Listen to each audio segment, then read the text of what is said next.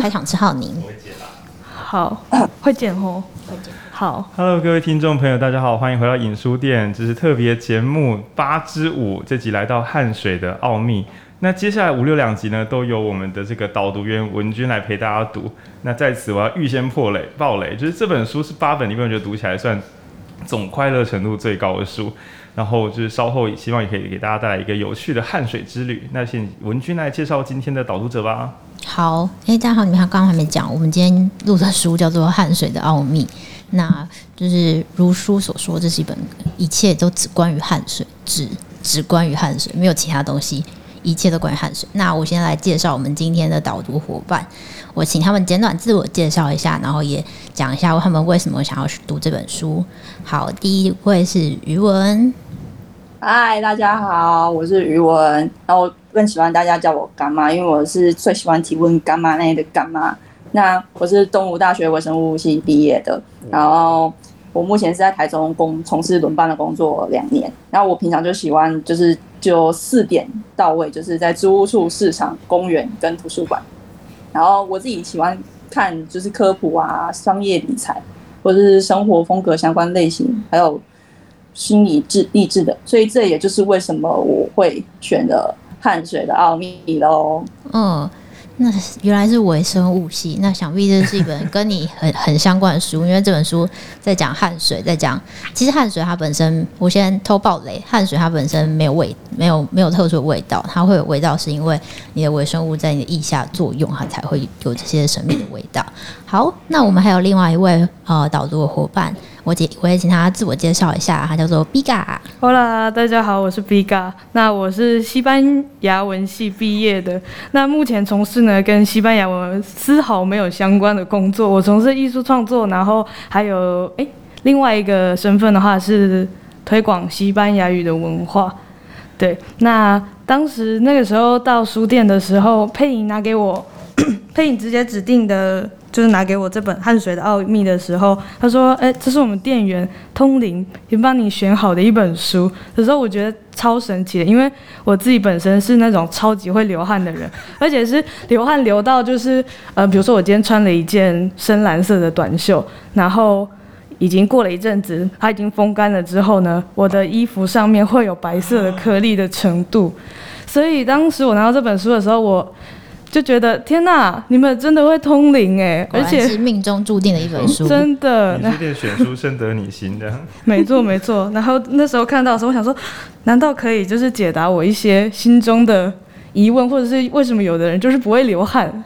应该有吧，多多少少有有有，完全有。那你那他书里面有讲到，所以你应该是属于什么呃？排汗的时候盐分比较多的，有可能。对对对，是很有趣。那其实我觉得，随着现在算前两天又就是刮大风下大雨，我一度又拿出长袖来穿。不过今天我又穿了无袖，就是总之夏天要到了，想要先不晓得大家应该对流汗或多或少都不可能有人对流汗很陌生吧。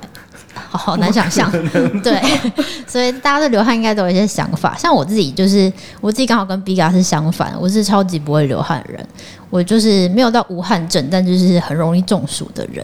然后我我读完这本书的第一个感想就是，应该要拿去呃高中，尤其是女校发，因为我自己我自己高中也是读女校的，然后我那时候就是很深的困惑，就是。为什么男生那么臭？为什么整个男校就是对面男校，整个男校都那么臭？怎么可以那么臭？这样，对，我觉得应该要就是让大家有更多这个知识，然后不要像我一样，不要像高中的我一样一直歧视发臭的人这样。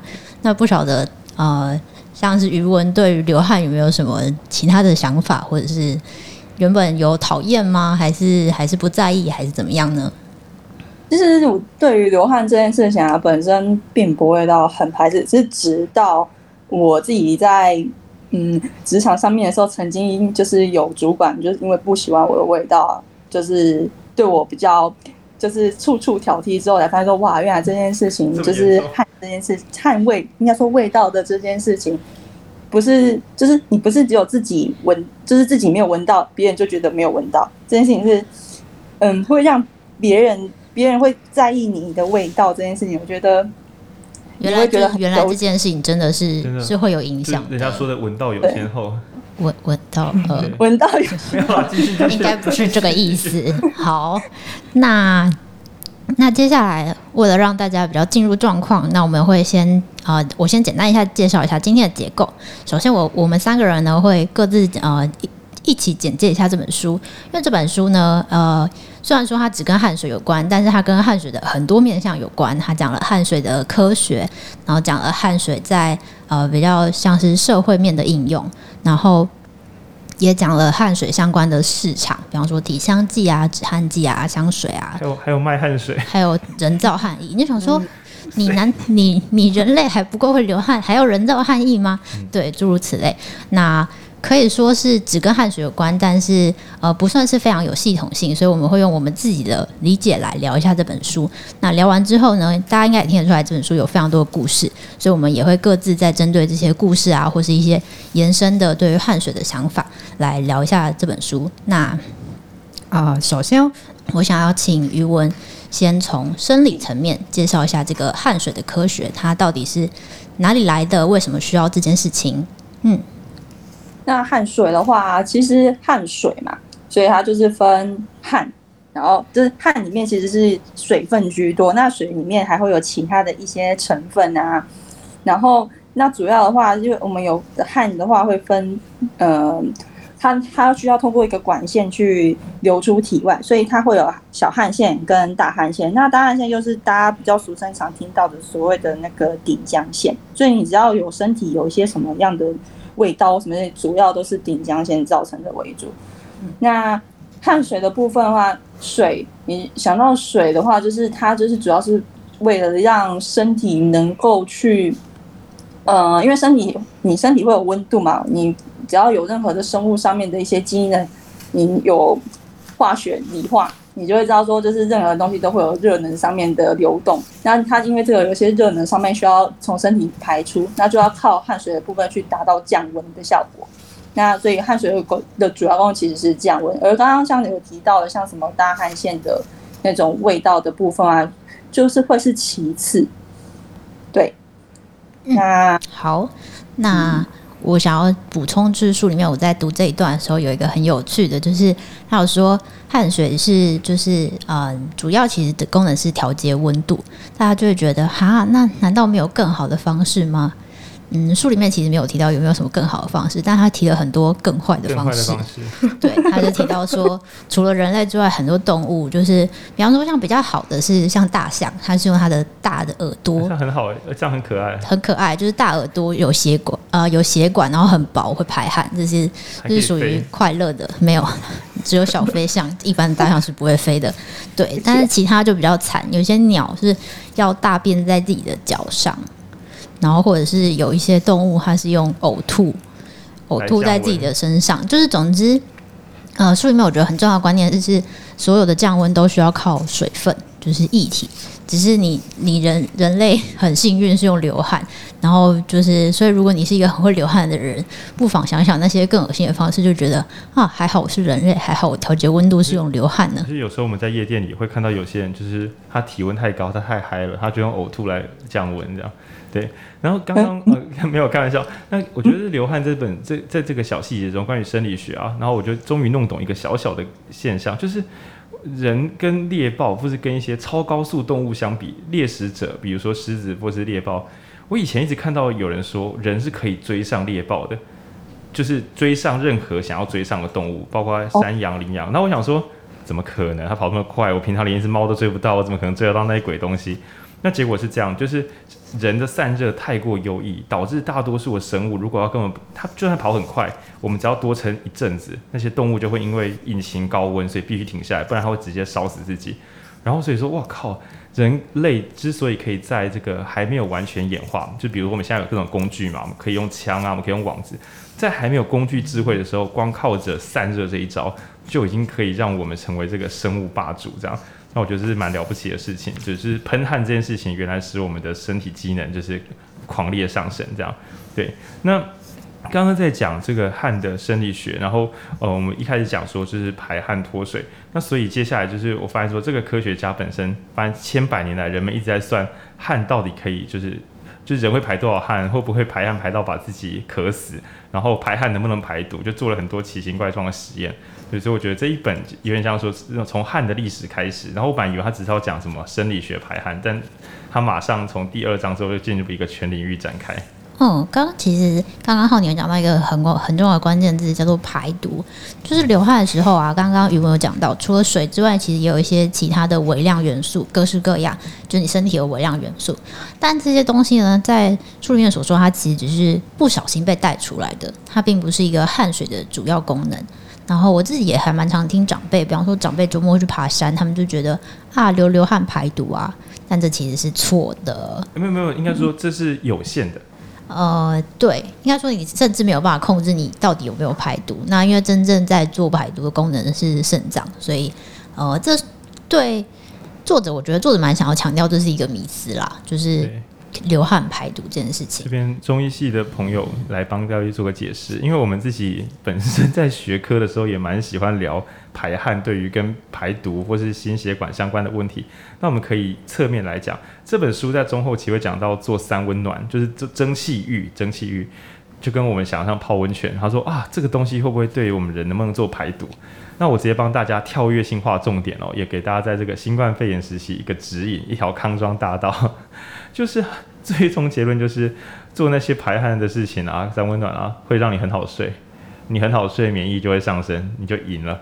对，那这个一个很巨大的启发，就是在疫情期间，如果你半夜讲说怎么办，疫情好严重，我该怎么用酒精？就是你大半夜在查资料的时候，你就要跟自己说，我不如来睡，就是我睡饱一点，就是所以我们睡饱一点，免疫力上升嘛。那刚刚说的排毒，那些长辈，我们宁可他相信去登山流汗会排毒。至少他去登山了，对，所以他排掉了这个心中的郁闷啊。我们可以说是一种广广义的心灵排毒，这样，对。所以这时候，如果我们很强调跟长辈说，我跟你讲哦，你流这个汗根本就不好了，那他搞不好就觉得啊，我被抖抖洗啊不好，我鬼样不好。对，这时候我们还是要综合性的去做社会考量，我们就让他去排他心灵的毒。书里讲的是科学，可是我们真实世界有众多元素组合在一起。对，下次就一起鼓励长辈去山上排毒吧。好，感谢中医师的建议，我觉得很有道理。很多时候真的是心理认知更胜于那个科学事实，尤其是对就是对科学事实没有那么兴趣的长辈来说。好。那接下来我觉得就是可以进到呃，我们已经简介汗水的功能。那它主要是因为细菌会产啊，细菌在腐蚀你的汗水的时候，吃掉你的汗水的时候会有一些味道。那接下来很多很多有就要开始进入有趣的部分了，就是针对这些汗水这些呃味道，然后这个世界上的人原来会做做各式各样的事。这个很多真的是我完全听都没听过，然后就是。即使他讲了，我也很难想象，原来真的可以这样做。文君之所以开始讲的讲不太下去，是因为接下来有些实验蛮恶的。然后在阅读的时候，我建议大家想象力，你大家有没有想象力匮乏的时候呢？现在就是你想象力匮乏的最佳时机，因为如果你真的动脑去想，蛮恶的。对，对就交给你们。好，那我们请 Biga 来介绍一下。好，那在这本书里面，其实我最印象深刻的是，他作者他有参加一个利用。汗水的气味，汗水带出来的体味，然后配对的一个交友气味约会活动，就是不知道大家有没有就是嗯没有。没有见过，他就是流汗版 Tinder，对，就是你你喜欢哎那个号码可以，然后我就就嗯把那个号码记起来，但就是同样是不会见到本人，他纯粹单纯就是透过。气味，然后来觉得说，哎，是不是有吸引到我？那其实这书里面，它的步骤是怎么做的？我有点忘记。但其实它的话是，嗯，大家就是。聚集在一个公园里面做健身操，对，然后他就说：“哎，第一个步骤，第一个步骤流汗，流汗，大家一起运动，一起流汗，就是水乳交融。然后第二个呢？第二个的话呢，他就会就是把大家的呃，他就会发化妆棉给化妆棉，对，然后开始收集大家的味道跟汗水，然后放在一个小罐子里面。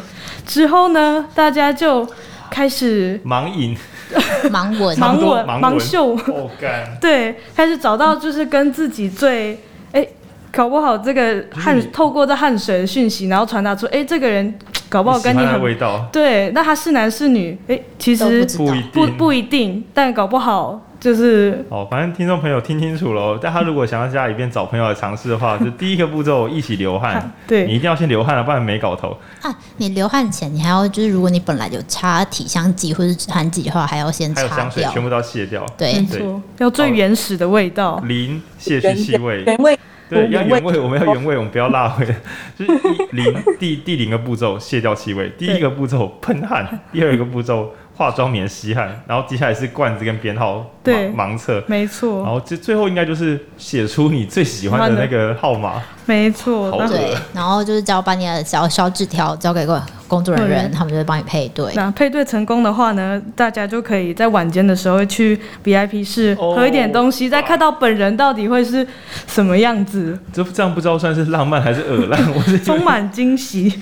对，而且里面还有一个我觉得很好笑，就是他遇到一对情侣，然后他们就是看到这个活动觉得很有趣，然后想说我们一定会选中彼此吧？呃，因为认得出来，就是要就是作弊，我们不一定要选最喜欢的，我们可以故意闻出对方来。他们选最喜欢，然后没有配对到彼此。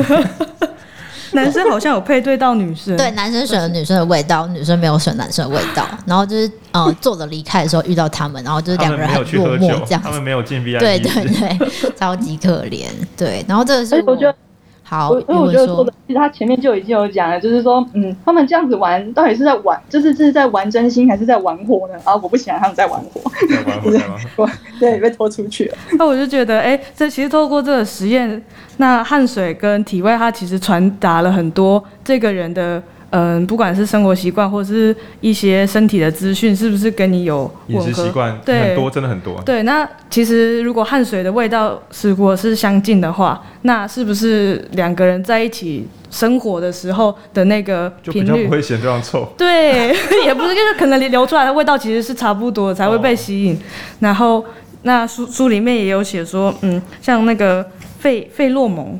对，费洛蒙其实很常被提起，哦、但是说行走的费洛蒙之类的，对对对，被用到烂掉的广告词。嗯，但其实很多香水虽然宣称里面有放费洛蒙，但书里面给了一个很大的震撼是，其实科学家根本就还没有找到所谓人类的费洛蒙。哦，就是现在好像找出果蝇，然后猪跟一些有的没的，这是没有人的啦。对，对，所以所以搞不好，其实你喷了就是宣称是费洛蒙调出来的香水，但可能你吸引到的并不是苍蝇，人类是母人类的异性。对，没错，因为现在只有只有猪的，就是公猪的费洛蒙的那个成分是有被完全分析出来，然后并且很多男性香水里面就会宣称有那个雄性叉叉叉，嗯，然后那个是。就是那是一种吸引母猪的的的元素。这我们会不会被告的？书书里面写的，书里面写的，不是我瞎掰的。对对，而且 对，然后我不知道，就是大家有没有就是喷香水的习惯？我没有哎、欸，我偶尔我是有空气熏香，我比较少用真正的香水。哦，对，因为有有的时候反而我不知道大家有没有经验，像我小时候有一个经验是呃。嗯，在补习英文补习班的英文老师，然后他每次喷都喷非常强的香水。那我小时候就觉得，哦，它的味道太刺激了，所以我就会特别的远离它。那其实就会觉得说，有的时候我们因为担心自己的气味，然后刻意的去喷一些香水，是不是反而就是阻断了一些我们其实可以跟人沟通的一些讯息？哦，很有道理。我还以为你要说，因为因此我英文不好。后来就开始觉得我英文不行，可是好想学外语，于是就走向西班牙文之路。这边跟免疫学有点相关的，不知道有没有要分享的人？哦，好啊，余文有要讲吗？OK，就是它里面其实也就是也是有提到，就是像刚刚讲的嘛，就是用味道彼此去做配对的这件事情，它他有提到，就是像免，刚刚浩宁有讲到免疫。那他有提到，就是说他们有让就是不同的男女，而且他们的恋爱倾向其实也不一定是异性恋，也有双性，就是也有双性恋，然后也有就是同性恋者，然后他们也是互相去嗅那些味道，然后就也会发现到说那个他们。选择的不一定，有时候像同性恋者不一定会选择到的是同性恋者的他们的味道，有时候他们可能会选择到异性恋异性恋男性的那个味道。然后它里面有指出的就是证据是说，可能的原因是因为像呃免疫分子里面有一个就是 N NHC，那它可能那个 MHC 的那个呃物质，就是我嗯讲物质，我不太不太确定精不精确，算化学物质，然后化学物质，对对对，化学除了能量之外都是物质啊。对，嗯，对，会让就是让他们会就是会去吸引到这这样子方面的。就他就会去吸引到原本可能不是自己同样倾向性情，就是恋爱倾向的人这样子，我就觉得这个也是蛮有趣的，因为他们为了要达到，就是说，因为毕竟我们就是呃，如果以生物的角度来讲，不就是呃，可能这个我们天然的体位，或说不定就是一个交换讯息的概念。然后这个讯息可能就表示说，哎、欸，我的声音，我的我的身体体质长这样哦。那你的体质，哎、欸，刚好可以跟我互补，哎，我们要不要来一下？然后我们就是 对，然后来一下，来来来来生个孩子，来一炮，来一炮，来那个肌肤大面积的一体交换讯息，对，该来交换汗水哦，对，然后对对对，大的族群来讲是对是有益的，所以可能。这也是有颇颇有几分道理的，我觉得。对，然后这个它在里面呢，有我觉得有两两重以上的这个反转，就是第一个是这个研究还没有办法做得很详尽哦，只是迄今为止的所知，人们对于汗水的偏好好像有一定几率是跟呃与自己的免疫组互补的人，也就是说谁身上的汗谁那个汗水。因为我刚刚讲什么 M 啊 M 呃 M H C M H C 它是什么主要免疫组合？反正就像说你的免疫细胞会带有一些分子，然后它是一个组合包。好，接下来就是一个 bug 哦。我们先从假设开始聊，就是做完实验之后发现说，人们喜欢那个汗水味道的那个人，你喜欢的那个味道的那一位家伙，他身上的免疫组合很可能跟你是不一样的。那我们简单的想就是。嗯，近亲繁殖这件事情会造成基因缺陷，这个应该是大家国中常识。那所以呢，你的基因越相近，就越有可能免疫组合相近嘛。所以今天我们闻到某一个人，那个人跟我们的免疫组合不同，所以我们喜欢他。某种程度上，我们以为我们自己是自由恋爱，结果发现说不是，只是我们的身体、我们的鼻腔在找寻谁可以做免疫组合的这个最佳解。也就是说，我身上有八组，你身上有六组，我们这个八跟六都不太一样，哇，那我们生的小孩就会有更多的、更完整的免疫组合。好，那盲点就来了。他们很快就发现，可是那个 MHC 的这些这个什么主要免疫细胞组，他们其实是分子量非常大的这个，就是他们是分子量非常大的物质，汗水无法把这个东西载出去。他说他的譬喻就像是，你可不可以借由太阳把河水蒸干，把那只河马吹到天上去？他说那个物质大概就像河马在河里这么大，你血液中你要把免疫组合送到别人的鼻子里面。这个是做不到的，所以现在就变成，嗯，好吧，我们只能假设这个免疫组合又会有一些更小的气味分子被载出去，但现在都还不是很清楚。所以第一，研究起来发现，人们对于味道好闻的人，说不定你只要觉得人家很好闻，你就可以考虑跟人家做免疫组合的结合。对，对，这是第一种假设。但是呢，在做欢乐汗水味道实验的时候，又发现有些人的鼻子就超级灵，就是男同性恋。他在闻罐子的时候，他总是能够轻易的找到他最喜欢的味道，就是男同性恋的味道。所以，我我们就可以大胆的说，男同性恋不会在地球上消失。哎，不对，这个解释有问题。没有，抱歉，开完地狱梗，地狱梗，就是他可以闻得出自己的同类的味道，这个很厉害。而且书里没有解释他怎么闻出来的。但接下来就进入混乱了。如果我们把同性恋的女性跟同性恋啊异性恋女性跟同性恋女性这两种那个汗水味道放着，会发现。绝大多数的人都会喜欢异性恋女性的汗水，那这听起来同性恋女性想说啊，不受欢迎哦，怎么会这样？不，更诡异的现象发生了，只有一种人除外，就是异性恋男性在闻的时候会比较喜欢同性恋女性的汗水，这下就跟刚刚讲的什么遗传组合完全 鬼打墙，就是说。好，所以异性恋男性会比较喜欢同性恋女性，然后同性恋女性会比较喜欢异性恋。我的我的 fuck，对，就是他们是这一本书很有趣的是，他不会跟你讲万事万物的真理，他会跟你讲万事万物的实验结果。对，那所以呢，嗯、他的推论也是推到一半，然后就不知道 该怎么推下去，就说目前我们研究到这里了，跟大家分享。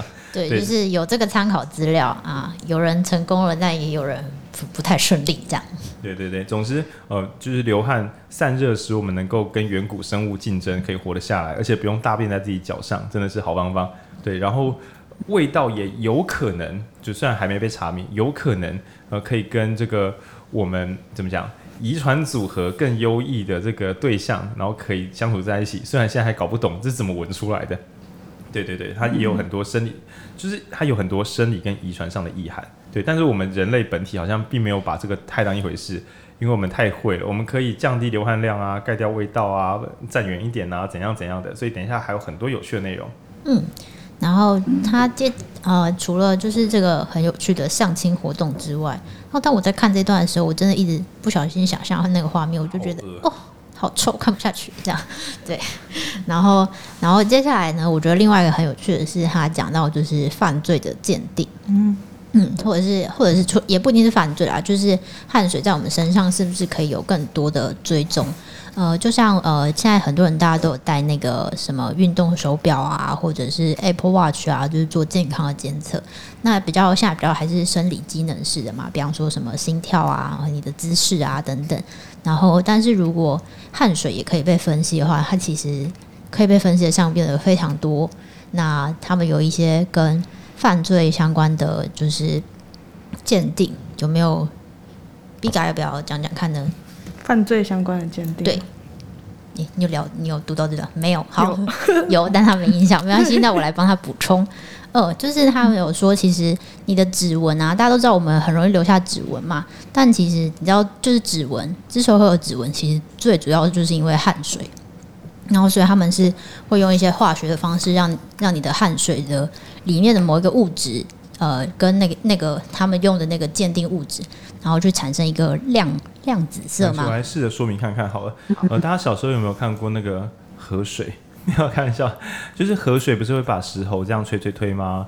那我们来猜猜看哦，小石头会推得比较远还是比较近呢？答案是比较远。那么 Dora 敢跑出来？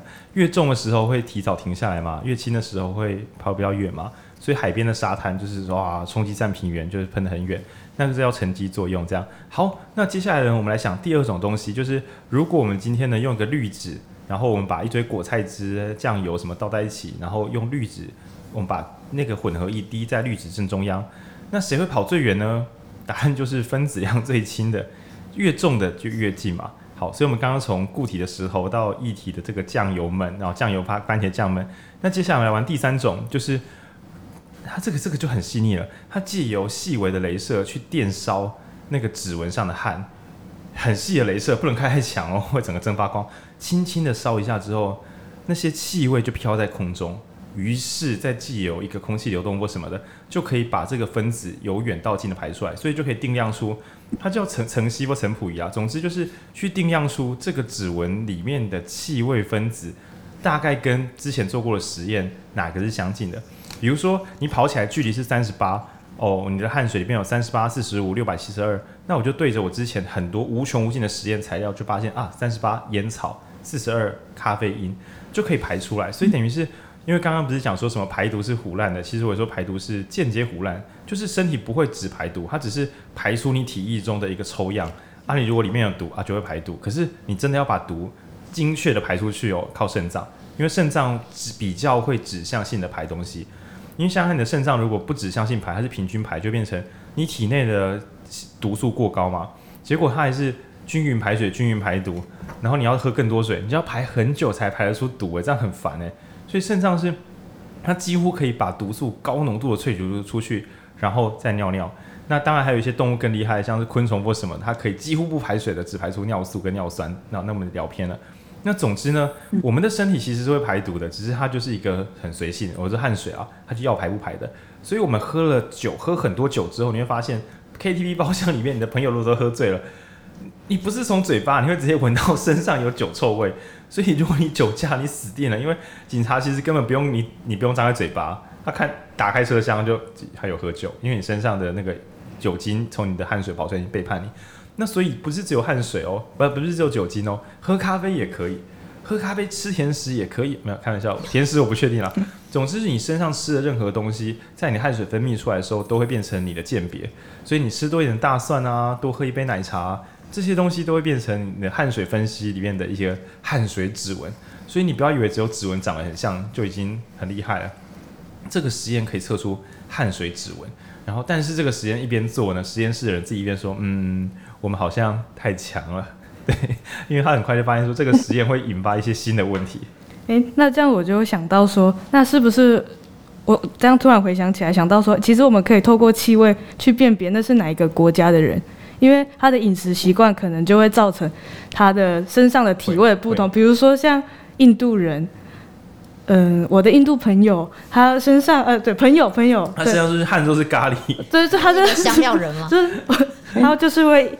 如果一群经过的时候，你可能想哦，好像有就是吃咖喱的香料的味道一起飘过去，会会，会对啊。然后我有想到说，那这样子的话，是不是呃气候，比如说不同国家那个温带国家或是亚热带国家，因为他们的气候可能造成他们皮肤上的菌种菌虫的不同，那是不是他们身上的气味其实会是比较潮湿的，或者是比较干燥的？像我就觉得我的朋友可能他们是在温带国家，那。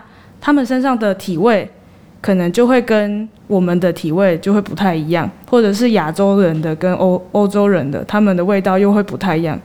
应该是这样，应该没错，因为他有想到，好像在东亚的地方，就是我们这个地方的流汗其实是比较少的，相对，所以这样简单讲啊，体香剂在哪里卖的好，就是哪里流汗多啊，几乎可以这样反猜。然后温度当然也是有有影响的。对对对，你可以想很冷的地方，体香剂其实可能没那么好卖。这是谁要要什么流汗？因为你又不散热，你干嘛流汗？嗯，然后我我想说，哎，就是书里面呃只有稍微提到，但没有很明确。但我觉得另外一个是，除了是我们本身流出来的的汗，然后我们的菌虫导致我们味道不同之外，另外一个是不晓得各地的人的嗅觉是不是也不一样？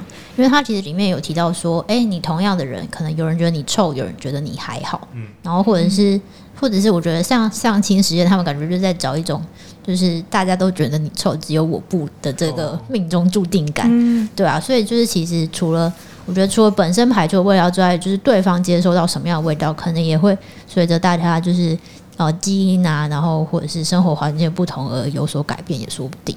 嗯，那在这边呢？嗯、所以，哎，语文语文可以补充？有，我有想要补充一下，就是。就是其实我们就可以把人体啊，因为我就是可以把人体当做就是一个生态丛林的感觉吧。所以老实说，就是我之前也有听过，我们大学老师有讲过说，有时候你要想想你到底是人还是细菌人，因为其实老师说细菌的数量都还比你生人的细胞还要来的多很多。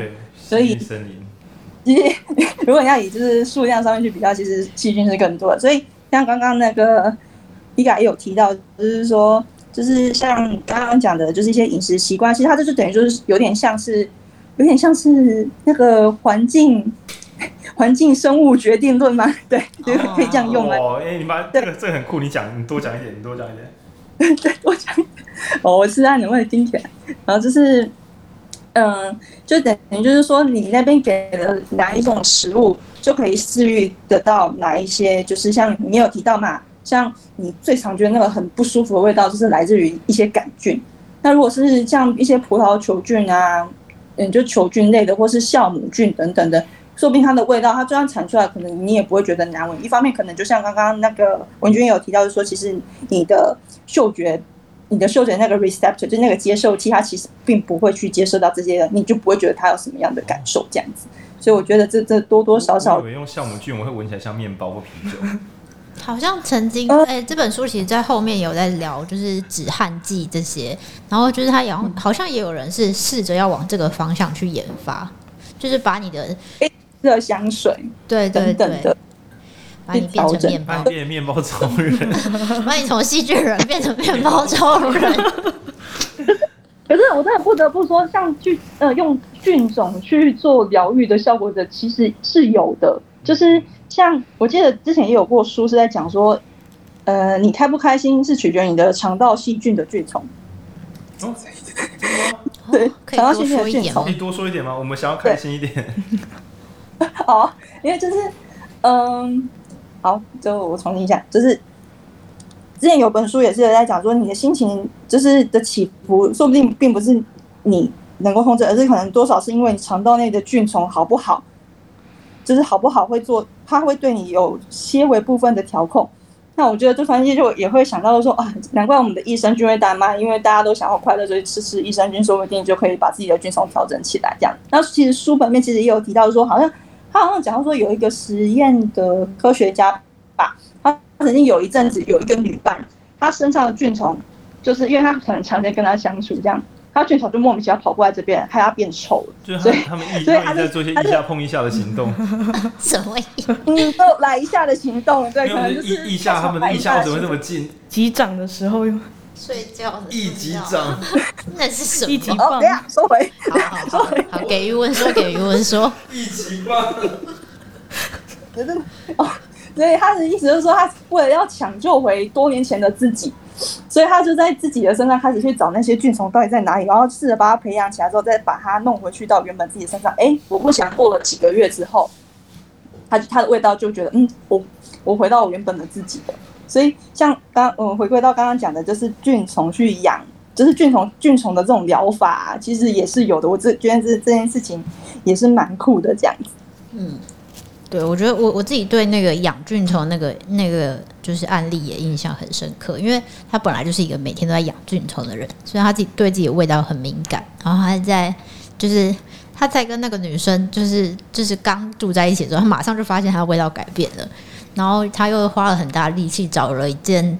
他在认识那个女生之前穿的衣服，而且还没洗过，然后他就又穿那件衣服，穿了两三个月，然后他就又这是原来的味道，这是一个超神秘的故事。大家有时候啊，以前不是说什么留下你过世的家人的衣服，我在想说是为了包白米做关洛音吗？现在有发现说也可以留下你家人的汗水菌虫，也许可以在你的自己身上养出你家人的味道。但这样想，我也觉得说算了啦，先不要，还是化掉看。对。好，那我在想要，因为我们时间差不多了，最后我想要聊一个，我觉得，嗯，它就是这本书算是给我的一个小小的启发。然后我等一下也让余文讲一下它相关的，我们有聊到一些我觉得很算是比较重要的话题。就是我刚在最前面开始的时候说，我是一个呃汗臭歧视者。对，反正我就是一个讨厌汗臭的人，尤其是高中的我。对，然后，但我后来我自己，当然后来有我觉得说，哎，好吧，大家可能都不是，就是大家都不是故意的。然后我就觉得我不应该这样子，但我只是心理上去这样子调整。然后，但是我自己看完这本书之后，就觉得收获很多是，是啊，原来就是这些东西是这样这样这样来的，然后可能可以这样子这样子这样调整，然后或者是其实作者自己在嗯。这本书的最后，他总结，他也有说到说，因为他其实写这本书就是希望说，汗水这件事情有一点像是呃，为了推销体香剂跟止汗剂，大家被恐惧行销，然后就是有点像是污名化了这件事情。然后所以他写这本书是希望说，诶，大家可以正确的理解，然后就是比较中立的去看待它。那我在讲，在就是想到这件事的时候，余文也有想到一些，其实还有很多案例是这样子的。那我想请余文聊聊看。对啊，如果讲到说我们身体上面会排出去的东西嘛，像像书本里面提到的，就是有汗水。那我们平常的其他的，嗯，就是上厕所啊，那些都是算一种排出，口水也是。那对于我们自己女性，有一个就是男性不会有的排出，就是月经。那这就是他这这让我联想到月经这件事情，然后我就想起那种国中或高中的时候啊。就是要用卫生棉啊，都要得要就是很快的塞进自己口袋里面这件事情，就好像觉得说啊，我好像有月经被人家看到，是不是有点就是怕人家会觉得说会笑说啊，你大姨妈来哦什么之类，就会觉得很不舒服。可是现在如果长大了，嗯，长大了，长大了想一想之后，就会觉得说，嗯啊，我们这个就是拿这个卫生棉啊，生理用品啊，啊，不就是为了要承接经血吗？那经血又是什么？经血就是。呃，有点就是我发现学术名词有点太强烈，会吗？没关系，没关系。经血，子宫内膜剥落，子宫内膜剥落，对，就把 Google 的词贴过来。对，子宫内膜剥落，然后就是流出体外的时候的样子就会长那样。那子宫内膜是什么呢？就是受精卵可以着床的地方。什么叫着床？着床就是你怀孕啊，就那怀孕为了什么要怀孕？就是因为整个种族它需要繁衍，才所以。这个是件很重大的事情，好不好？所以你们男生笑屁啊，是不是？就是笑屁。嗯，所以只要是哺乳类啊，你其实女性的哺乳类就一定会有，就是呃月经周期，就是你像反正你可以想得到的一些像海豚啊、猫咪嘛，如果如果就举例猫咪狗嘛，对啊，他们都是会有的，对吧？除非你告诉我一件事，因为你可以你可以反驳我，就唯一就一点，就是除非你是卵生的。你软生的话，你好像就就没关系，你要笑就笑，对，好。所以呃，我就回归到会想到说，就是其实作者整本书他他为什么会想要书写这本书的原因，我觉得也是做一个知识上面的传递，因为我们很常会呃，对于一些不熟悉的人事物啊，我们都会反射性的会先做嗯、有点绕口，呃，采采取防备的姿态做攻击。嗯嗯，就是像刚刚我讲的，就是男生会想说啊哈，你大姨妈来哦，这样对，因为他们没有大姨妈，所以他们不知道大姨妈是什么。对，那嗯。所以这也让我觉得，就是说，如果像书本这样，那作者他本身自己呀、嗯，除了他有他的科学背景之外，他其实兴趣也是在于书写，呃，文字上的书写。所以，呃，我们就很需要这样子的人，把科学的东西，就是把科学感觉很催眠的事情，把它变得很好玩。那这本书，我觉得他就有做到这一点。嗯，那作者把这件事情把它好好的传递出来给大众们，可以好入口之后呢，那大家就会对于不熟悉的事情会了解，而进而就会去减少去标签化、污污名化他们。所以我就觉得这件事情是值得被推广的。嗯，真的，这也是我觉得在这本书有趣之余，也觉得非常怎么讲感动的地方。那毕嘎也有一些想说的。对啊，那像刚刚提到就是汗水的污名化啊，身为就是很会流汗的人，我一定要出来反驳一下，因为其实书里面有特别提到说，像汗水。其实不是我们可以去控制说，哎，我今天不要出汗，我今天要暴汗如雨。这可能是我们身体在调节热能的时候，或者是它为了要去调节我们体温，所以它一个很嗯自自动性的。对，那我们是没有办法去靠自我意识去控制的。那其实书里面有提到说，其实这些我们人人的体味虽然都有差异，但其实人类们都有自己的基调。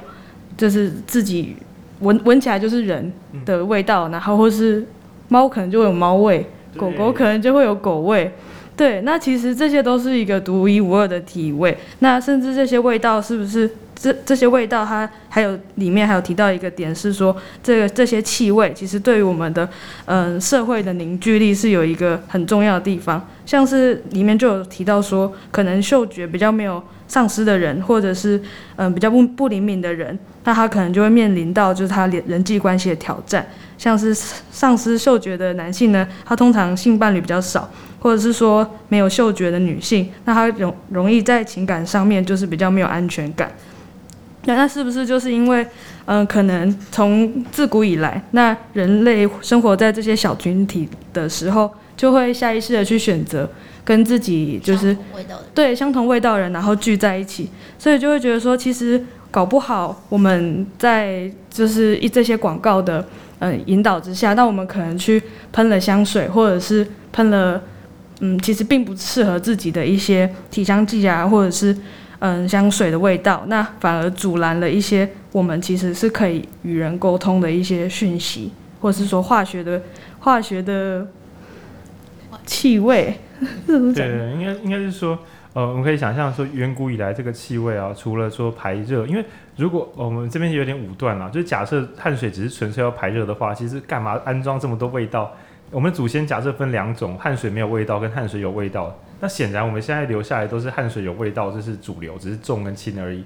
那书里面也提到说，呃，我们可能会借由好闻的味道来找寻基因的新组合，但是只有一个时候除外，那包含女性也是，如果你使用避孕药或是你人正在怀孕的时候。怀孕中的女性会选择去你喜欢的味道，很可能是基因组跟你相近的。那相当于是你要呃找寻交配对象的时候，你要找到一个陌生人；但是你要找寻保护你的对象的时候，你要找自己人。那这个都有一点隐隐约约暗示说，汗水其实是帮助我们凝聚社群的一个远古工具。对，所以今天我们不一定要靠只用鼻子来找寻我们的伴侣，但是呃刻意隐瞒这件事情，其实对我们自己帮助可能又相对有限。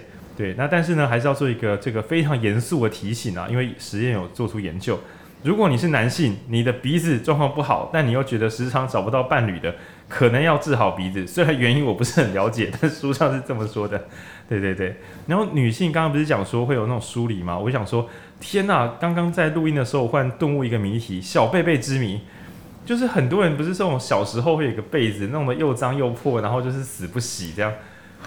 那可能是气味安全感，找自己的味道。所以除了穿自己的衣服可以把菌虫养回来之外，有一件自己的脏被子可以让你有回到家的安全感。哦，我现在忽然觉得这个，对，回到老家的感觉，这小贝贝已经不是个玩笑，它是有科学证据的。对啊，然后我就觉得说，那与与其是是不是比起我们喷大量的香水来掩盖这个本来就很原始的讯息，那是不是我们其实可以透过改变我们的饮食啊，或者是说居家环境、生活习惯，那是不是就可以自己用自己的身体，然后调配出自己希望呈现的体香，或者是说味道很重的，那我们可能找出它是一个什么原因，那那。就是搞不好可以因此而改变，或是找到与自己契合的的伴侣，或者是你可以融入到你自己想要的社交的圈。那那这种令人比较本来是令人觉得很困扰的汗水或者是体味，就是反而可以变成就是自己的社社交的一个分类帽。嗯哼哼，感觉。哎、欸，可是比较我想要提的一点是说，其实，嗯、欸，他还有说说，可是你也不要管，或说不定那些就是味道真的很重的人。有人爱呀、啊，oh. 你你你让他们丧失了权益啊，你知道吗？就是就是，虽然说什么像，就有点像，我觉得这也会让我联想到像医美或什么之类的，哎，每个整的都是长得大家一样标准的，那这样的话就自己喜欢自己就好啦，无性生殖就好啦，何必何必一定要找到另外一个伴侣，还要去忍受他的脾气有什么？所以自己跟自己来不是就好了嘛？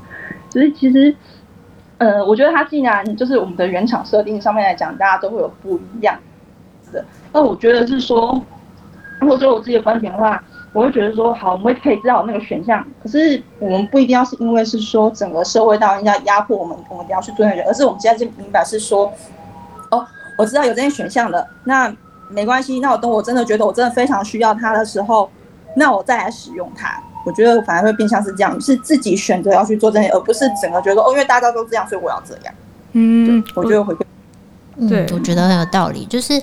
应该说，就是呃，气味有它的功能，就是它也可以帮我们做正确的沟通。然后我觉得，就是两边都需要啊，就是呃，我们所有人都要努力的，就是去更正确、客观的认识这些东西。那让味道很重的人也不觉得尴尬，然后他也可以传达出他正确的讯息。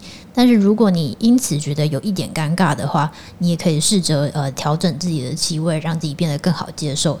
这可能也是，就就都有努力的方向啊，这样子。对啊，嗯、因为像我刚刚提出这个点的话，我也是觉得说，像我自己可能反而会很在意说，哎，那我的味道是我自己真的是我自己喜欢的吗？或者是我也希望就是自己散发出来的体味是是一个嗯不会造成别人困扰，然后自己也喜欢的方向。就像之嗯之前我在听就是影书店的 podcast 的时候，然后有提到就是巴黎夫人那一集，那就是说，哎，那我们可以努力的朝就是自己。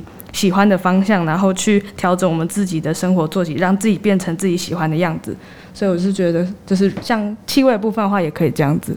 嗯，就是气味上也可以努力。没错，想不到大家会走到这一步，因为你们再聊下去就会聊到第七集的内容。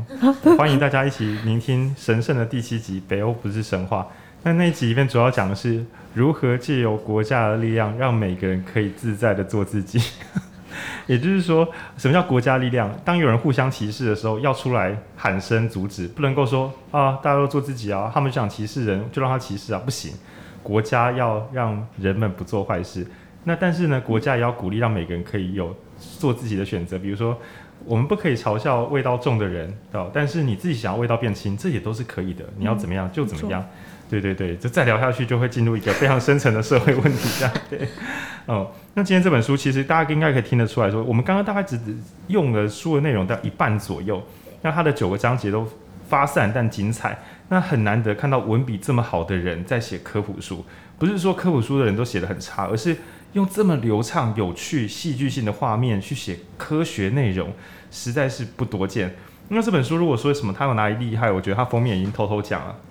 它是《纽约时报》的夏季最受期待的好书，各位朋友，你可以想象一个国家最期待的好书是《汗水的奥秘》，这是这一定是这个作者本来就已经有点名气，或是说已经偷偷看过这本书稿的人就知道说这本书的厉害。那我觉得，呃，我们昨天在讲那个学习不会背叛你，讲那种学习的热忱，然后就觉得说啊，有时候啊，就是这种对研究有真爱的人，他们好好的有才华又有真爱，写出来的东西就会让人们对这个世界觉得更开放。你今天叫我读汗水生理学，叫我闲暇假日来读，我说我神经病。可是你今天让我在一个放松的时候，假设我去住民宿，刚好早餐就翻翻这本书，我会觉得还蛮有趣的，而且这就是那种我又放松，我又觉得学到很多东西，而且是不期而遇。就是人家说学习的最神圣状态，就是我没有特别要学什么，但我觉得我学到蛮多东西的。那有一天哪里用到，我也不知道。那话虽如此，但是能够达到刚刚那种境界的书，我是觉得非常少。今天我们如果看什么致富心态，那想看这本书的人，不就是想变有钱吗？谁会真的是不抱目的而来？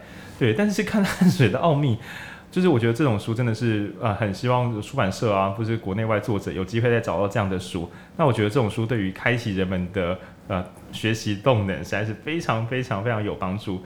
它没有门槛，然后却让我们对很多东西产生兴趣。那我这边也是相当推荐给除了为汗水所苦的人。之外，那我也推荐给所有想读点新东西，但不知道该读什么好。那我知道这样推荐很奇怪，就是我想学点什么都好。那你要不要读读《汗水的奥秘》？那你一定有有在开玩笑，但我觉得这本会是一个很很棒的入门。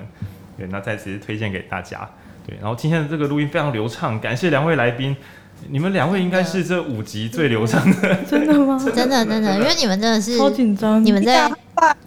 嗨翻耶！就是其实跟你们在前面准备的时候，我就觉得蛮就是稍安心。我只有担心自己的主持就是或者结构不太流畅，因为我知道你们两个都呃读了很多，然后也准备了很多就是内容。然后因为其实这本书虽然内容很多，但我也担心它就是没有系统性。对对对，它就是些微发散，然后大家要，而且有些东西就是。讲嘛，我觉得比方说重复书里的故事好像又有点无聊，然后但是不讲，大家又不知道这书在干嘛。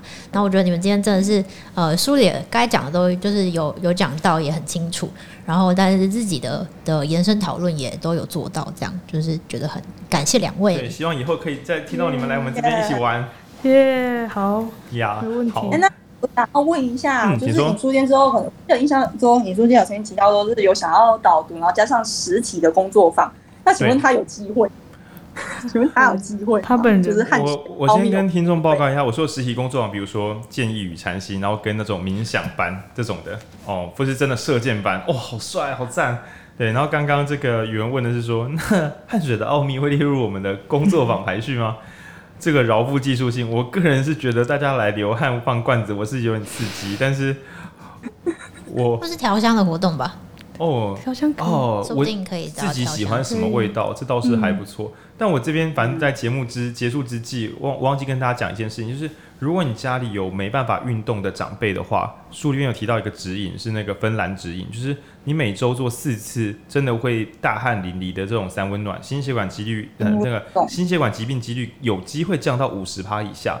但他说一次没用哦，两次是不错，到四次左右大概就是极限，然后是真的要满身大汗那。原因跟一些心血管输出有关，我简单讲一两句，就是如果有兴趣的话，可以听听看。就是在高温的状态之下，我们会为了散热扩张血管，扩张血管的时候，心脏压力会下降。可是这时候心脏不是在耍混，是心脏压力下降，但血流速度在上升，所以等于是你在做一个很安全的心脏锻炼。然后只要呃在这个情况之下，另外一个实验是在高温之中。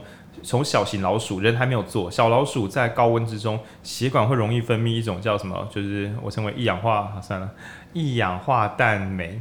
那我们讲一下这个酶的功能，就是它可以帮助清掉血管中的有什么清血路、清血路，大概有这个机能。所以泡温泉或者三温暖，很可能会变体的，导致心血管的状况好一点点。但并不是叫大家不要运动。他有说，其实运动功能还是一大堆，肌肉强健啊，跟生理含氧量什么都很有用。可是对于没有运动机能的人来讲，三温暖是一个指引上算是指两次以上，每周两次以上的三温暖是真的有用。那推荐给就是家里有不太对运动毫无热忱，甚至无力运动的人。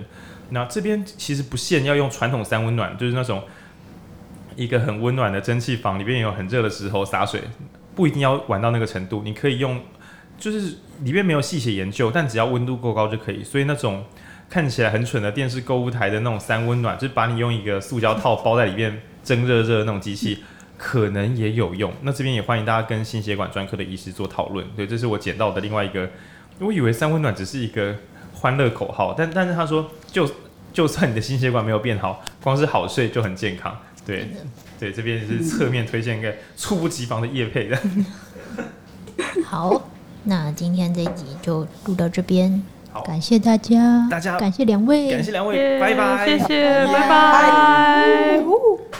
顺啊，五级最强。卡了吗？卡了吗？好，啊，没有没有，我反正我就一起剪这样这样。好，好紧张啊！刚超出，我忘记我们这边附近的垃圾车这个时间点会出来。没关系没关系，这个小这是小事，这小事。对啊，我们以前也有录过。我们以前也有乐色车跑出来。对，没关系，大家都理解的。超紧张。不会不会，不会很棒，很顺很顺。应应该是说那个有一球那个抛给比卡的时候，因为文君他没有侧边视线还刷不够深。对对对对对对。然后有时候是那个段落很难记，所以呃，完美模式我用小卡就是比说。比如说便条纸哦，但是那个不那很麻烦了。对，我其实有贴便条纸，就是所谓完美模式，就是我手上写小卡，然后比给要讲那个人看看，觉得如何？那如果对方 OK，可是这个其实这是浩宁工整的字吗？浩宁工整的字长这样？没有，我工我的字 不行，我字有加严重加密。好，那哎，合照要这样拍吗？对，要这样拍吗？耶！Yeah, 你这样真的拍得到？哎、欸，那我是不是要拿掉口罩？都可以啦，都可以。这样。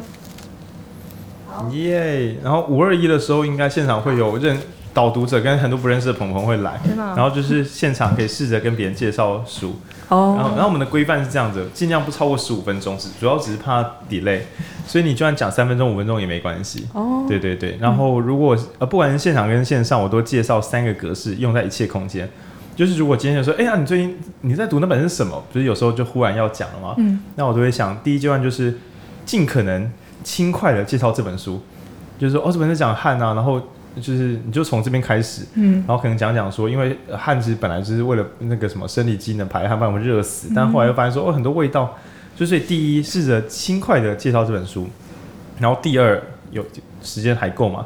讲讲里面的精彩段落。嗯，然后第三，如果对方还赖赖着不走，或自己还有空，去想想自己有一些别的想法，就像刚刚大家对于汉的延伸讨论。嗯，那我大概在紧急状况时，我都是就这三个来做排序。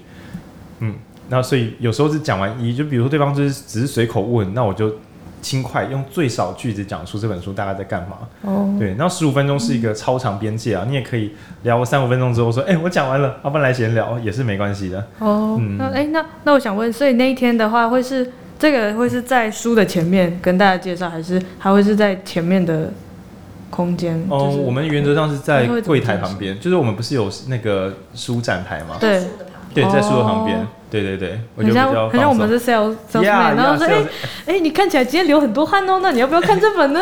对，因为我觉得这比较符合，我觉得这样比较符合日常生活，因为跟别人讲书会站在舞台上，我觉得这很很少见，会很紧张，而且 而且会。嗯嗯嗯，我觉得我们我们之前有讨论过啊，就是导读工作坊比较像是说，大家很多人都喜欢读书，但是就就是不太知道为什么要读啊，对，或者是不知道怎么读完之后很想跟人家分享，但觉得讲不好，所以我们也觉得二十一号应该是让大家在一个就是站在那里，比较像是居家感，居家感，就是哎哎，我跟你说，这样开始开这样开始聊，比较有趣的感觉，也比较正常啊。到底谁会平常在家里面有个舞台讲给大家听？这今天我跟你们来介绍，很奇怪。对啊，对啊，我们的家居生活感是很重要的。好的，嗯，好的，好，那大家三点好像还有，哎，现在几点？啊？稳啊，稳！哎，你们这集录的好顺哦，好爽哦，因为其他都前置快四十分钟，然后中间录音有时候还会中断重来，你们这组录最快。感觉讲话有点，而且这本这本是好读，但我觉得它不算好录的那种，所以我觉得是大家真的很流畅，性格吧，就是分享性格。但是你刚刚你刚刚讲，我才发现它叫做 The Joy of Sweat。啊，我没有发现。谁发现的？你没有？你刚刚讲汗水奥秘的时候，我才看到。哦。原来它叫做就是汗水的快乐。汗之乐。汗。汗之乐。副标是，而且我跟你说，它是只有在台湾这边的封面才长得这么的，就是很吸睛，你知道？你你看国外的它就写就是 The Joy of the Swag 就没了，而是一本黄色的书。然后现在想说，国外的哇，这都真的也是。这是我我整个很好奇，想说为什么台湾会知道这本书引进来，你知道吗？就觉得很妙。可能是不知道哎，康健，因为这个也是我们有个编辑，本来哎，现在天下不是康健，康健康健康健康健大哦，吓吓吓尿吓尿，讲错出版社崩，全部重录。因为我们之前有一个时报出版的朋友，常推荐我们书，然后现在转去康健了，然后他每次推的书都干这本，他的英文书风看好烂，完全不。他刚刚应该讲说。天下或康健的同仁，你们 做得好，这本你们的封面真的做得不错。封面设计啊，是外包的，啊、我觉得不是，没有，就是反正就是不管了，外包也是也是他们去有这个意识啊，很厉害。因为这边这好好这边会后聊，我这边一定会剪掉啊。哎，他还是不剪，没关系，不剪不一定会剪。某出版社就没关系，我反正我不会剪掉，反正会后闲聊也很好听。反正要听到这边的，他也不关掉，那是读者自己的问题。这样，就是有一次我们对某一本很棒的书，我们就忍不住问编辑说：“这本的书封怎么这么丑？”然后他就说：“他就说，而且印刷材质很差。”然后那个编辑说：“因为那个月底到了，他们这个月的印刷预算用完了，所以所以最后一本书，最后一本书就是抱着一个 印出来就好。然后那本书我们自己觉得内容很棒，可是封面烂到一个，要不是编辑给我们，我们真的不会买来。”不不会拿来看的。其实其实我之前就是有有在韩国当过就出版社的设计，嗯，然后 很意外，啊、你，你不是西班牙系 的，超跳动。然后我们其实每每次的设计，其实我我觉得超重要的，嗯，嗯。然后像像这本，我就觉得超好看的，是就是很吸睛，然后经过就会想买。我觉得它的风格是抓那个罗马浴场，就是台湾人对于那种西方流汗的那个组合。而且它这里还有放很多小小的露珠在汗水这几个字上面，好用心。对啊，我觉得都还蛮有，就是蛮有些细节上。那我要跟康健的编辑，反正这段我不剪。康健编辑，如果你还听到这边的话，做得好。好看。好，那我先关一下我那个这个录音档案，录音存档先存档先存档。